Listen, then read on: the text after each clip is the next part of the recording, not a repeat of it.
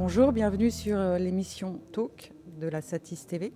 J'ai le plaisir d'accueillir sur ce plateau Mathieu Parmentier. Bonjour Mathieu. Bonjour Nathalie. Vous êtes euh, directeur euh, du département IA Data de France Télévisions. Et depuis quelques mois, vous intéressez beaucoup à une problématique qui concerne de près les télévisions de par ces enjeux. Euh, des enjeux de productivité et aussi euh, des enjeux de gain d'audience, c'est euh, la problématique de la transcription via l'intelligence artificielle, autrement appelée en anglais speech to text. Où en est-on?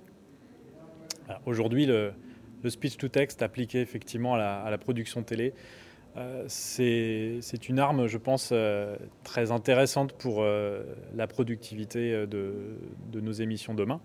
Donc effectivement, les, différents euh, départements euh, de production, que ce soit évidemment les news euh, ou également les, départements d'édition et de distribution côté, côté programme, s'emparent de plus en plus de cet outil pour mieux comprendre ce qui s'est dit dans les programmes ou ce qui s'est dit dans les tournages.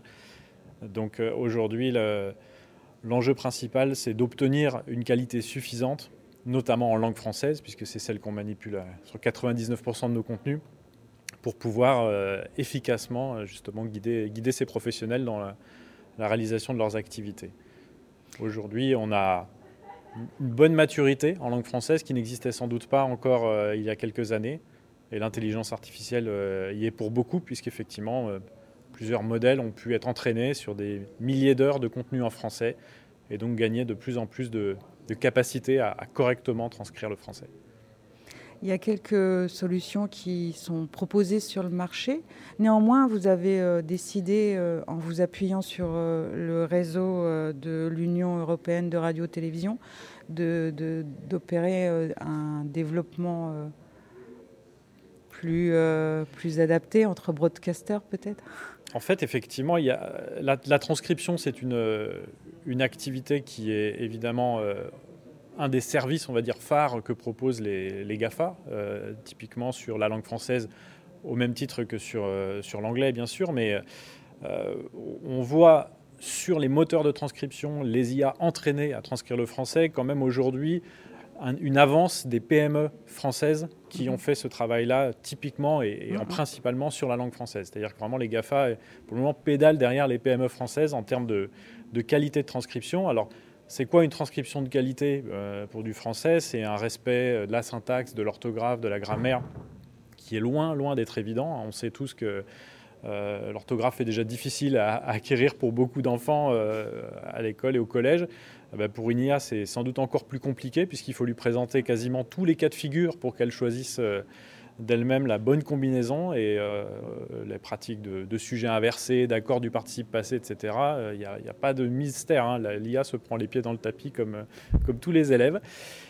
Donc derrière, euh, ce qui a été fait au niveau européen, en revanche, euh, pour se, serrer les coudes et, tenter de, de, mieux passer ces solutions de transcription en production, c'est de se mettre d'accord sur une solution d'édition en fait des transcriptions, puisqu'évidemment tous les pays européens pratiquent principalement leur langue euh, native.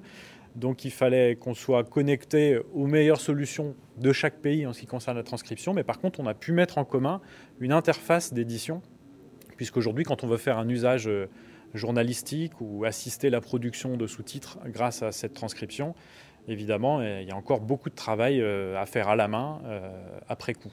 Donc je peux vous montrer effectivement un petit, visu de cette interface euh, qui est faite euh, au niveau de l'Union européenne de, radio-télé. le produit s'appelle Eurovox. On voit ici l'interview de Barack Obama qui a été faite euh, la semaine dernière à France Télé. Et vous avez donc en bas à gauche la transcription en anglais de Barack Obama. Et puis à droite, la, la, traduction automatique en français de ce qui a été fait. On peut voir effectivement qu'on accède directement à la forme d'onde uh.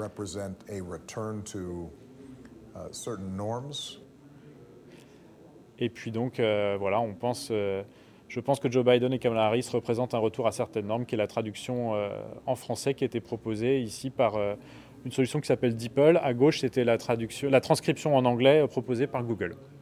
Donc on voit que c'est cette interface, en tout cas d'édition, qui fait vraiment gagner du temps. Alors il y en a, il y en a d'autres sur le marché, mais celle-ci est open source et développée effectivement pour et par euh, les différents euh, services publics européens. Quels sont les, autres usages que l'on peut, que l'on peut envisager pour le speech to text? Bah, Principalement, le speech to text aujourd'hui, on l'envisage pour l'assistance au sous-titrage. On sait que le succès euh, de la lecture de vidéos sans le son, notamment sur les réseaux sociaux, euh, fait que toutes ces petites pastilles, ces extraits qu'on vient propulser sur les réseaux sociaux pour faire mieux connaître nos programmes ont besoin d'une assistance euh, avec un sous-titre présent et lisible, y compris avec des, un respect euh, des facteurs de taille et, de lisibilité qui sont potentiellement différents de nos obligations légales en matière de sous-titrage euh, pour les sourds et malentendants. Euh, on a aussi un vrai appétit du public quand ils sont justement sur ces, sur extraits diffusés sur les réseaux sociaux pour une vraie transcription mot à mot de ce qui est dit, alors qu'on sait que pour l'adaptation, pour les sourds et malentendants, on va plutôt préférer un vocabulaire parfois plus simple, en tout cas plus court, plus efficace, pour qu'évidemment euh, les gens aient le temps de lire et comprendre ce qui s'est dit, parce que ces gens-là n'ont vraiment aucun autre accès euh, euh, au son qu'avec les sous-titres adaptés. Donc on a vraiment, grâce à la transcription, une plus grande proximité avec le mot à mot, donc un petit peu moins de travail d'édition humaine derrière. il reste tout de même encore pas mal de développements qui sont toujours en cours pour, à partir d'une transcription brute, faire des sous-titres qui sont vraiment propres, c'est-à-dire euh, dont les coupures entre un bloc de sous-titres et un autre euh, ne coupent pas euh, un verbe de son complément d'objet direct ou un, groupe nominal de son adjectif. il faut quand même respecter un minimum la syntaxe française, même quand on coupe du texte pour fabriquer des sous-titres. Mais ça, c'est effectivement l'un des enjeux principaux du speech to text. L'autre enjeu, c'est d'assister tous les métiers de l'indexation, de l'archivage. Parce qu'effectivement, aujourd'hui, quand on édite euh, un programme de news, on a une multiplication incroyable du nombre de sources vidéo à disposition pour faire un montage, un reportage d'une minute 15, d'une minute 30. Euh, on a énormément d'équipes qui sont déployées sur le terrain parce qu'il y a une grande concurrence des chaînes d'infos qui font que les gens qui ont tourné ces images ne sont pas encore rentrés à la télé au moment où on fait le montage. Donc on, a vraiment une incapacité de dérocher rapidement de nombreuses minutes de reportage, alors même qu'il faut produire quelque chose pour dans 10 minutes. Donc c'est là où la transcription peut nous aider à rechercher la petite phrase exactement où elle est dans les rushs.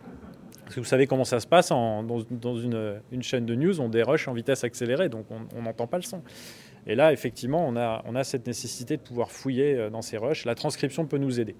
Et enfin, quand on passe à l'archivage, on a effectivement des documentalistes qui travaillent toute la journée à archiver correctement nos contenus évidemment, elles ne peuvent pas archiver toutes les images que l'on reçoit. Donc là aussi, euh, sous couvert évidemment euh, de leur de leur maîtrise de la solution, elles peuvent faire en sorte que petit à petit l'IA puisse les aider à documenter les contenus, on va dire, de deuxième division qu'elles n'ont pas le temps d'archiver manuellement. Que manque-t-il de votre point de vue pour que cette solution soit vraiment mature? Alors, le principe de l'IA, c'est qu'elle apprend toujours des données du passé. Et le problème euh, principal dans le cadre de l'assistance au sous-titrage comme de l'assistance à l'indexation, euh, c'est que notre matériau, il évolue tous les jours. Et donc, on a forcément besoin d'une forte adhésion entre les métiers de l'archivage ou les métiers du sous-titrage et le réentraînement permanent de cette IA pour qu'au moins elle apprenne ce qui s'est passé d'hier qu'elle ne connaissait pas depuis avant-hier.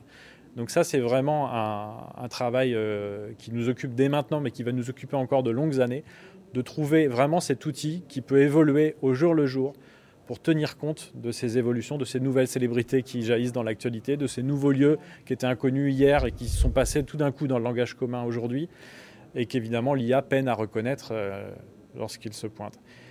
Et puis donc derrière, on a euh, aussi la possibilité de commencer à avoir une solution de sous-titrage euh, automatique euh, qui puisse être euh, un peu plus, qui fasse un peu le change, qui donne le change par rapport à, ce qui existe, puisqu'aujourd'hui le sous-titrage en live qui existe sur nos antennes, évidemment, mobilise beaucoup de ressources humaines. C'est un travail très, très précis, notamment pour que les personnes sourdes et malentendantes puissent parfaitement comprendre alors même qu'elles n'ont que le sous-titre.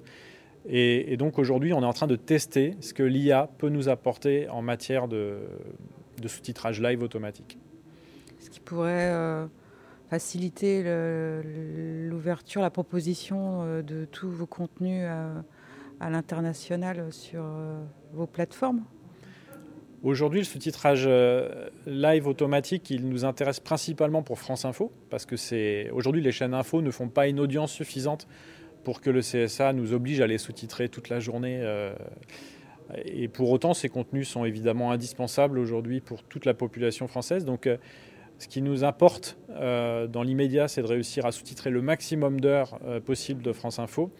Et on a cette chance aussi vis-à-vis de l'IA, c'est que les gens qui s'expriment sur les chaînes d'info sont soit des politiques, soit des porte-paroles, en tout cas soit des personnes invitées qui ont un, qui ont un discours en général euh, précis, concis, avec des mots-clés euh, compréhensibles par tous. Et donc, euh, on peut quand même s'estimer heureux parce qu'effectivement, pour l'IA, cette, cette, précision dans le discours reste quelque chose d'indispensable. Parce que dès qu'on commence à parler avec un accent un peu prononcé, dès qu'on parle un peu rapidement, dès que le contenu a de la musique dans le fond ou, beaucoup d'ambiance, comme c'est le cas euh, quand vous regardez un journal de 20 heures, il y a beaucoup de micro-trottoirs, on, donne vraiment la parole à la population euh, dans un JT. C'est beaucoup plus difficile. Là, l'IA fait énormément de contresens. Et immédiatement, le sous-titreur euh, responsable de, la production nous dit non, non, mais l'IA, là, elle me, elle me fait perdre du temps, en fait, dans ma, dans ma capacité à sous-titrer, parce qu'elle elle offre beaucoup trop de, de contresens. En revanche, voilà, sur une émission de plateau, propre, et les chaînes d'infos ils sont plutôt euh, propices, effectivement, on obtient euh, quelque chose de, meilleure qualité. J'ai d'ailleurs un, extrait de ce qu'on a pu euh, mettre en place ces derniers jours. C'est un prototype.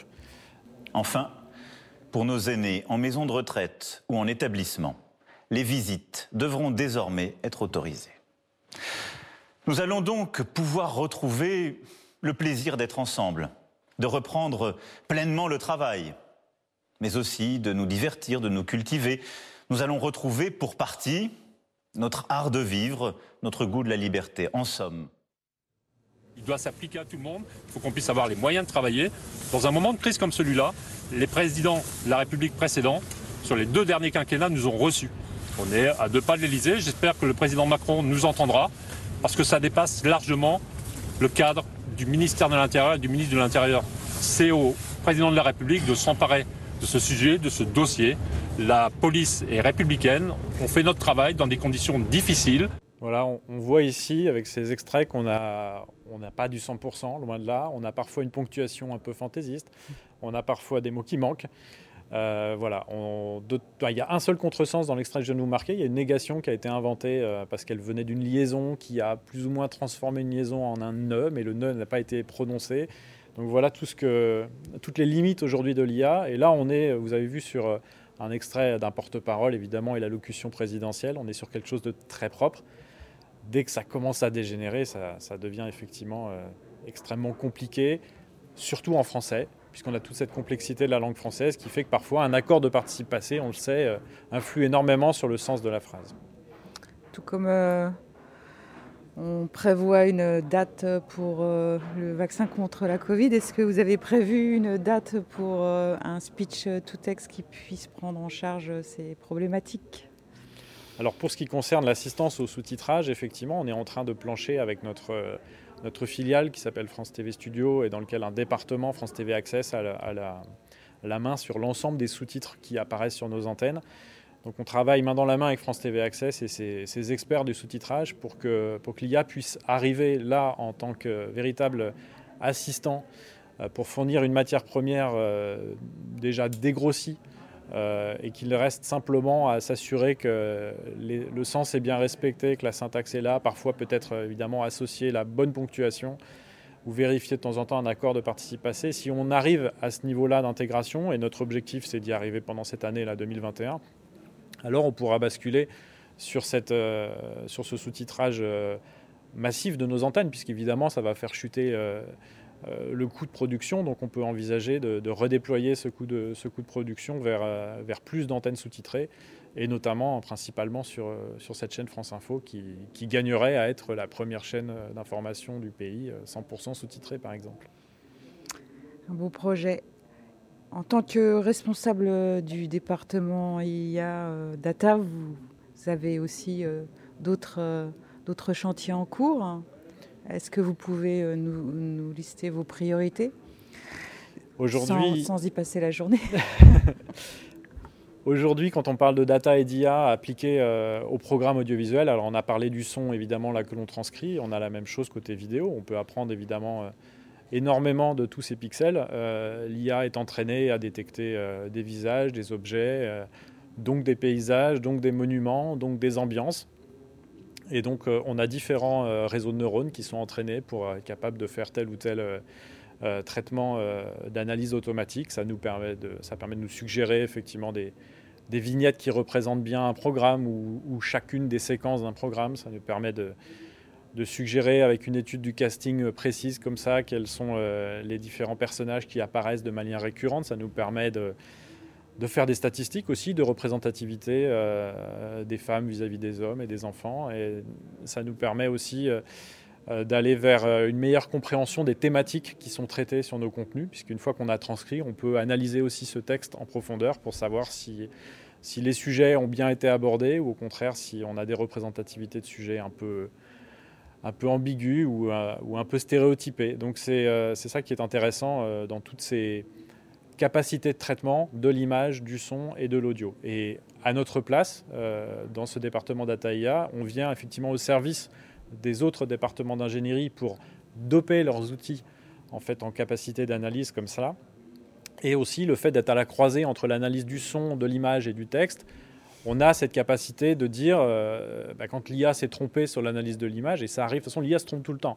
Euh, l'idée c'est qu'on essaie de réduire euh, évidemment ce nombre de faux positifs, mais l'avantage d'avoir des résultats sur l'image, le son et le texte en même temps sur les mêmes extraits, ça nous permet vraiment de, de cibler les résultats qui semblent être particulièrement cohérents sur ces trois médiums, de telle sorte de croire un peu plus dans ce qu'elle nous aide à comprendre une vaste mission, puisqu'en fait, euh, vous considérez euh, la data euh, de son arrivée dans la caméra jusqu'à la diffusion à l'écran. Vous êtes combien pour, pour travailler sur, sur ces perspectives alors au niveau de l'analyse de la data en termes de, de médias, donc vraiment images, son, texte, le département compte une quinzaine de personnes qui permettent, euh, qui sont donc principalement des, profils de data engineer, de data scientist, qui sont donc euh, également euh, formés pour travailler sur ces médias et sur ces formats de fichiers. Et puis après, il y a une autre équipe data qui, elle, est beaucoup plus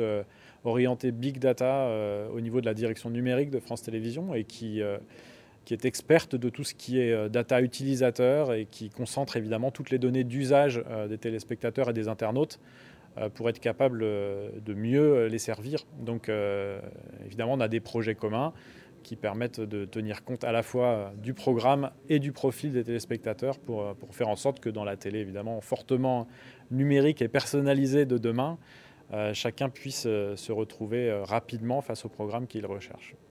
Merci beaucoup Mathieu Parmentier. Merci.